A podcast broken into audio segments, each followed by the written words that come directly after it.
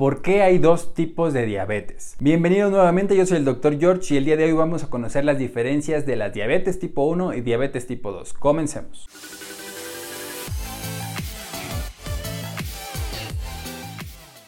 ¿Por qué hay dos tipos de diabetes?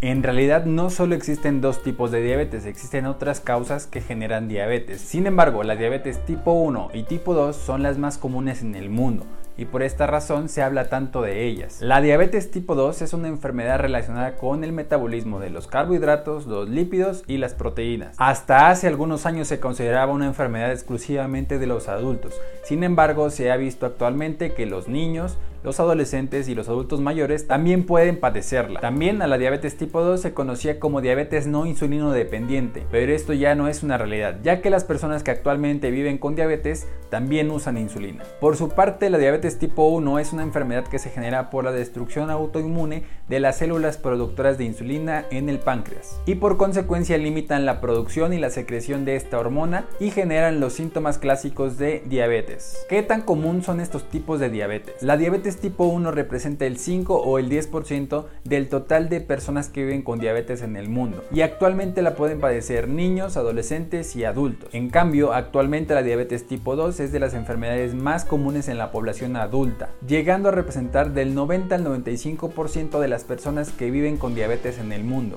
Actualmente la diabetes tipo 2 puede ser diagnosticada en cualquier edad, desde niños, adolescentes, adultos y adultos mayores, en mujeres y en hombres. ¿Quién puede padecer estos tipos de diabetes? La diabetes tipo 2 es una enfermedad que se relaciona con algo que se conoce como resistencia a la insulina. Esta resistencia a la insulina se considera un paso previo a desarrollar diabetes tipo 2 y se relaciona principalmente con el sobrepeso, la obesidad y otros trastornos hormonales. Sin embargo, el riesgo de padecer diabetes tipo 2 también aumenta con el historial familiar de diabetes tipo 2 en hermanos, padres y abuelos. También consecuencia de llevar un estilo de vida sedentario y una alimentación basada en el consumo de carbohidratos simples, grasas saturadas y alimentos industrializados o ultraprocesados. Por su parte, la diabetes tipo 1 tiene un componente genético que determina la destrucción autoinmune de las células que producen insulina en el páncreas. De la misma forma, al ser una enfermedad autoinmune se relaciona con otras enfermedades autoinmunes, como pueden ser la enfermedad de Graves, la tiroiditis de Hashimoto, la enfermedad celíaca, la enfermedad de Addison entre otras. Y a su vez estas enfermedades se relacionan también con la diabetes tipo 1.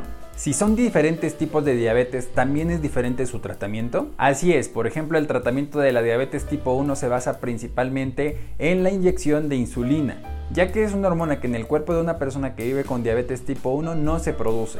Por su parte, la diabetes tipo 2, que es un padecimiento consecuencia de llevar un estilo de vida sedentario, poco saludable, sin límites y basado en el sedentarismo, la obesidad y el sobrepeso, que el primer escalón de tratamiento de la diabetes tipo 2 es el cambio a un estilo de vida que favorezca la pérdida de peso, una alimentación saludable, evitar el sedentarismo y aumentar la cantidad de ejercicio físico. Y este cambio de estilo de vida se puede generar por medio de seguir un programa de educación en diabetes, más la implementación del clásico tratamiento médico que incluye la aplicación de insulina o análogos de GLP-1 e hipoglucemiantes orales. ¿Y tienen algo en común estos dos tipos de diabetes? Sí, ambas son enfermedades crónicas, es decir, que se tiene que vivir con ellas por un largo tiempo. También que si se sigue un estilo de vida saludable adecuado a cada persona, se puede vivir bien por mucho tiempo y que ambos tipos de diabetes se benefician de la implementación y seguimiento de un programa de educación en diabetes, que le da a las personas que viven con diabetes un panorama muy amplio para aprender a vivir con este padecimiento. Hemos llegado al final de este video. Recuerda suscribirte, dejarme un comentario y tu like a este video.